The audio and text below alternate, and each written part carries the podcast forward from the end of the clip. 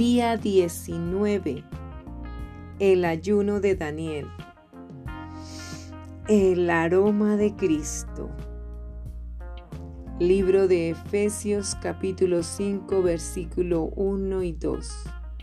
Sed pues imitadores de Dios como hijos amados y andad en amor como también Cristo nos amó y se entregó a sí mismo por nosotros, ofrenda y sacrificio a Dios en olor fragante. Escuchemos lo que nos dice Cristín.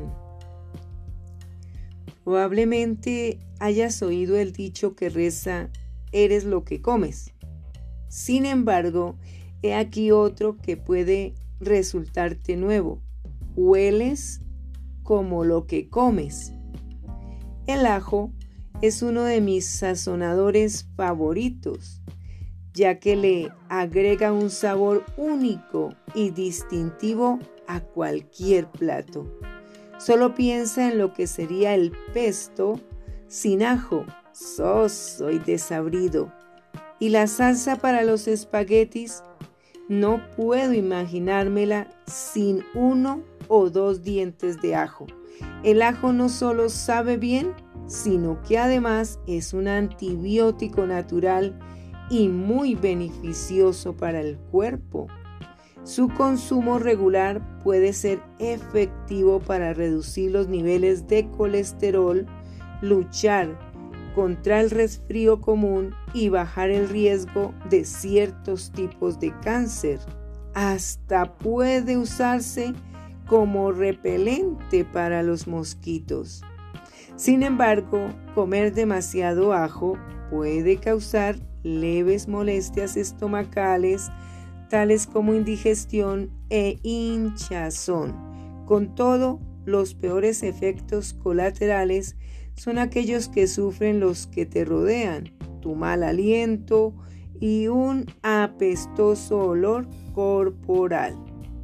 Los compuestos sulfúricos del ajo contribuyen a su sabor agudo y su fuerte olor, los cuales permanecen en tu sistema y se quedan contigo durante días después de comerlo.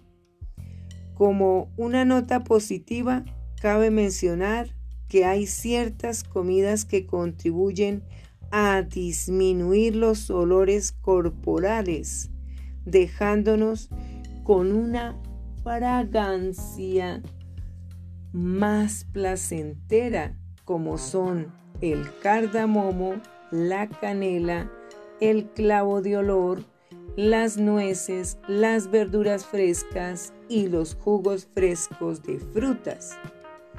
Como creyentes en Jesús, llevamos con nosotros a cada lugar al que vamos una fragancia y depende de nosotros que ese aroma sea placentero o repulsivo.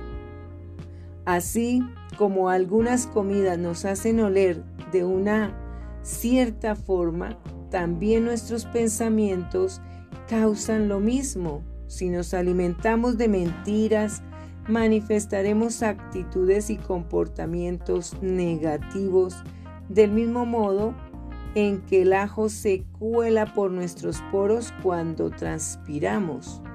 Otros sentirán náuseas debido a nuestra presencia y se alejarán.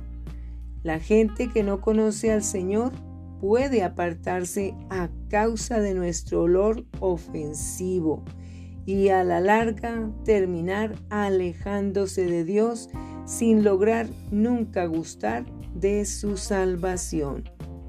Para llevar una fragancia agradable, debemos ingerir la verdad de la palabra. A medida que la gente inhala las dulces esencias del amor de Dios, en nosotros es conducida hacia el Señor. Cuando las personas te huelen, perciben algo dulce o maloliente. Tú eres el aroma de Cristo para el mundo que te rodea. comparte esta exquisita fragancia con alguien hoy mismo. Oremos. Señor Dios, mientras me alimento de tu palabra cada día, lléname de tu amor para que mi vida sea un aroma atractivo que acerque a la gente más a ti. Escuchemos el testimonio. Cuando comencé mi primer ayuno de Daniel, no sabía qué esperar, pero estaba emocionado de ver lo que Dios haría en mi vida. Mi oración principal durante el ayuno se relacionaba con mi matrimonio inminente.